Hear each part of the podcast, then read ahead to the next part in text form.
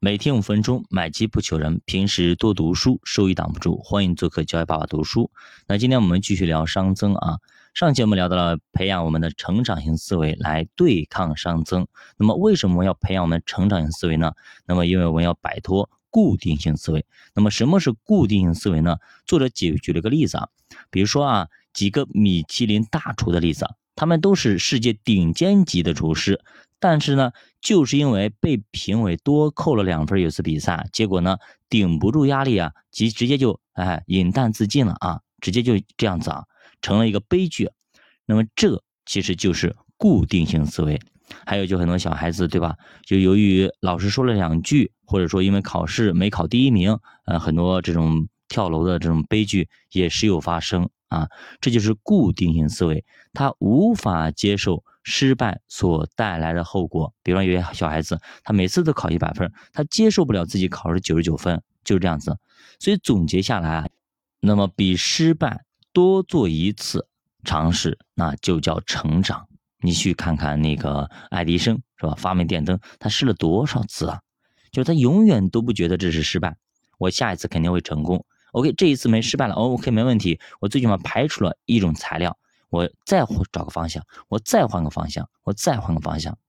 那么以前咱们聊这个王阳明，对吧？咱也读过这东西，就是稻盛和夫，他们都一样啊，对不对？王阳明农场不到，基本上在普通人来觉得，可能就郁郁寡欢。那么终其一生，可能就废在了甘肃那里农场里，对吧？稻盛和夫也一样，都是在极度悲观的情况下，极度悲剧的情况下，极度环境极度恶劣的情况下，才。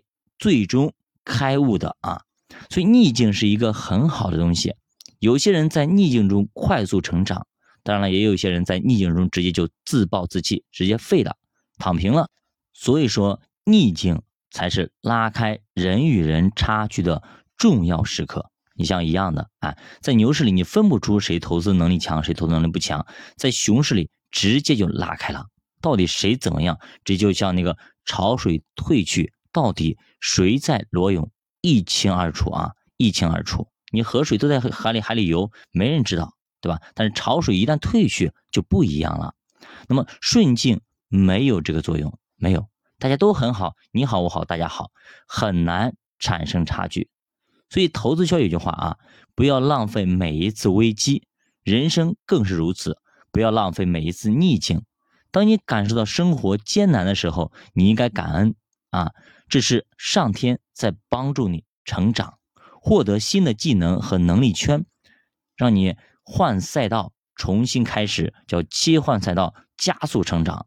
那这是一个绝佳的弯道超车的好机会，所以千万千万别悲观，你多往好处想想，把当下的事儿给做好了，运气自然不会差。上天永远眷顾那些努力的孩子。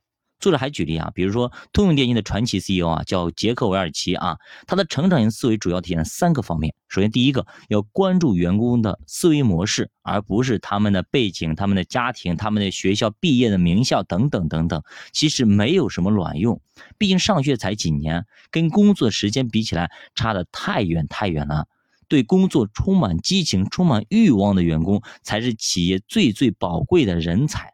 但是他的简历。并不能告诉你这些。我们其实也有一种说法，叫做自驱力、内动力、内驱力等等词儿都一样。你得把自己当成创业者，自己想办法去解决各种各样的问题，甚至要没事找点事去做。很多员工自驱力有很严重的问题，别说主动工作，你就是交代的给他的工作，也未必能够做好。也就是说，你不要抱怨。永远去找到解决问题的办法啊！第二就是注重和员工之间的沟通，他要建立起畅通无阻的沟通渠道。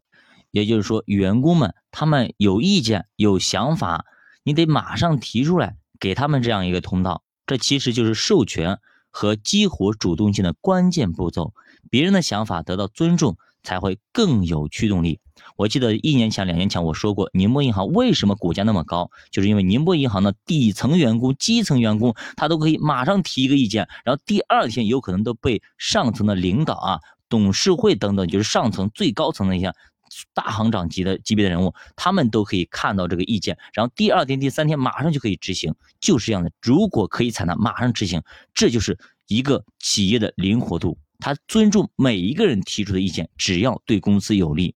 那这样的一个场景，说实话，我第一次听到，简直惊讶极了。因为我在国有银行待过，像这种情况，我们提的意见，我告告诉大家，今年提的意见啊，我告诉你，明年在这个时候啊，比如说五今年三月份提的意见，明年三月份如果能够解决就不错了啊，就不错了。有时候都排到明年后年去了。好，那么第三点就是坚决辞退手段残忍的高管。杰克韦尔奇非常不喜欢高压政策。他说：“这种高压管理会让人的思维退化，不利于生产。”好的，教爸读书陪你一起慢慢变富。我们今天先分享到这里，下节我们继续聊关于熵增的一些有趣的案例和如何培养我们成长型思维的方式和方法。欢迎大家加入主播新米团，跟主播一起探讨投资智慧。再见。